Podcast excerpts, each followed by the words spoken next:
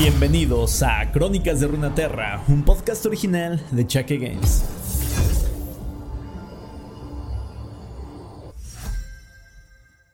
Muy buenas a todos, gente. El día de hoy vamos a escuchar la historia de uno de los campeones más emocionantes de jugar, más excitantes de probar y que cuando te vuelves medianamente bueno empiezas a agarrarte una adicción, un vicio que no tiene madre.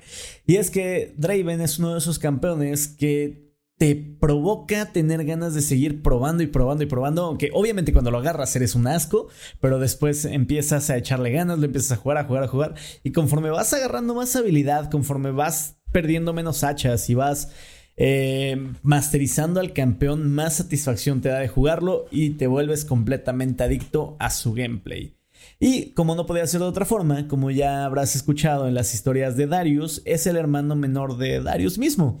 Por lo cual ahora vamos con sus historias. El día de hoy va a ser una introducción. No te lo junto con eh, alguna historia corta y tal, porque la historia de Draven, de hecho, es una historia bastante larga. Entonces, por el día de hoy vamos a escuchar su introducción, un resumen de lo que fue su vida y en el siguiente episodio vamos a escuchar una historia bastante más larga sobre qué ha hecho y los encuentros que ha tenido, que nos van a llevar como siempre a un desenlace bastante más complicado y entrelazado con otros campeones. Así que espero que disfrutes el del día de hoy.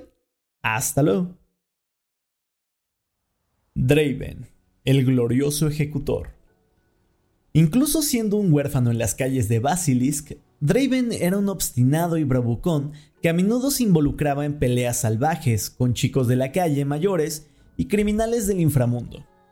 Aunque confiaba totalmente en sus habilidades, lo que otros llamarían exceso de confianza, es probable que no hubiera sobrevivido durante su infancia sin la ayuda de Darius, su hermano mayor, quien siempre terminaba las peleas que Draven comenzaba. Cuando Basilis cayó ante las huestes noxianas, los hermanos llamaron la atención de un capitán llamado Cyrus, luego de que Draven atentara contra su vida. Cyrus, impresionado con su combatividad, les permitió unirse a las filas noxianas. Durante años, los hermanos pelearon como parte del batallón de Cyrus. Pero mientras Darius adoptó esta vida con facilidad, el aburrimiento de Draven iba en aumento. Su destreza marcial era incuestionable, pero el trabajo del servicio militar implicaba demasiado esfuerzo a cambio de muy poca recompensa y gloria personal. Fue cuestión de tiempo hasta que Darius ascendiera hasta liderar su propia cuadrilla, a la que se unió Draven. Aunque si pensó que esto sería más fácil o que era una forma de conseguir un mayor reconocimiento personal, el resultado lo decepcionó. Unos dicen que Draven abandonó el mandato de Darius, otros aseguran que lo forzaron a dejarlo. Sea como fuere, sus habilidades eran muy solicitadas como campeón idolista, y lo persuadieron para unirse a una serie de batallones durante la invasión de Jonia, antes de conseguir un buen contrato en las arenas de los gladiadores.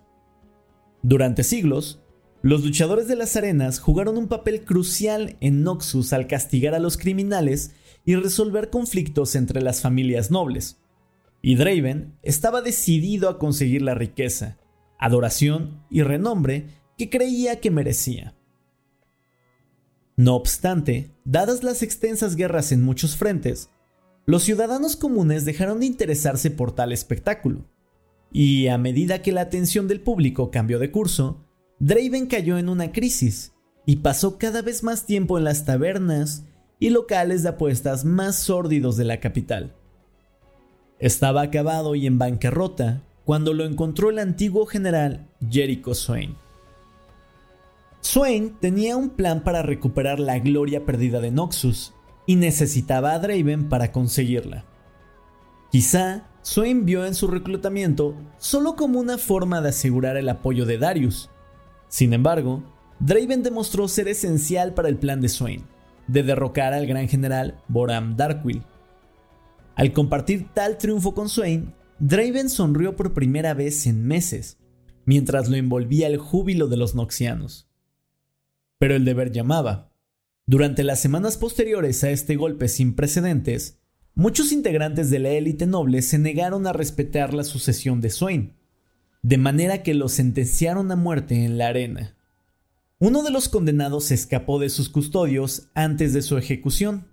Siguiendo su instinto, como siempre, Draven saltó desde lo alto del balcón y le arrojó un par de hachas al hombre que intentaba escapar. Lo rebanó al instante, y tras un momento de silencio absoluto, la multitud soltó un rugido de aprobación. Draven recuperó sus hachas y las giró en el aire para deleitar a sus nuevos admiradores mientras saboreaba sus eufóricos aplausos. Fue así que Draven se convirtió en el glorioso ejecutor, quien convirtió las peleas de rutina en grandes espectáculos que atraían cada vez a más público. Al poco tiempo, un pequeño promotor, cansado de pagar el hospedaje, alimentación y entrenamiento de los gladiadores solo para que murieran frente a una audiencia cada vez menor, le propuso una idea a Draven. ¿Qué pasaría si se combinara el drama de las típicas peleas de la arena con el talento escénico natural de Draven? Muy pronto, los gladiadores se volvieron tanto artistas como combatientes, cada uno con su propio trasfondo, estilo de lucha y personalidad cuidadosamente planeados. A menudo, las batallas eran sangrientas. Se trata de Noxus después de todo pero las muertes ocurrían con menor frecuencia.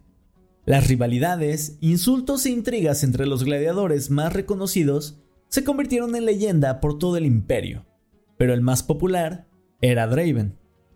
Durante un tiempo disfrutó la buena vida, lo invitaban a un sinfín de fiestas y banquetes, lo que le permitió mezclarse con los ricos e influyentes del nuevo Noxus de Swain. Incluso se reconcilió con Darius, y llegó a marchar con los batallones de vez en cuando, derrotando a los campeones y generales enemigos en combates individuales. Pese a todo esto, Draven comenzó a inquietarse de nuevo.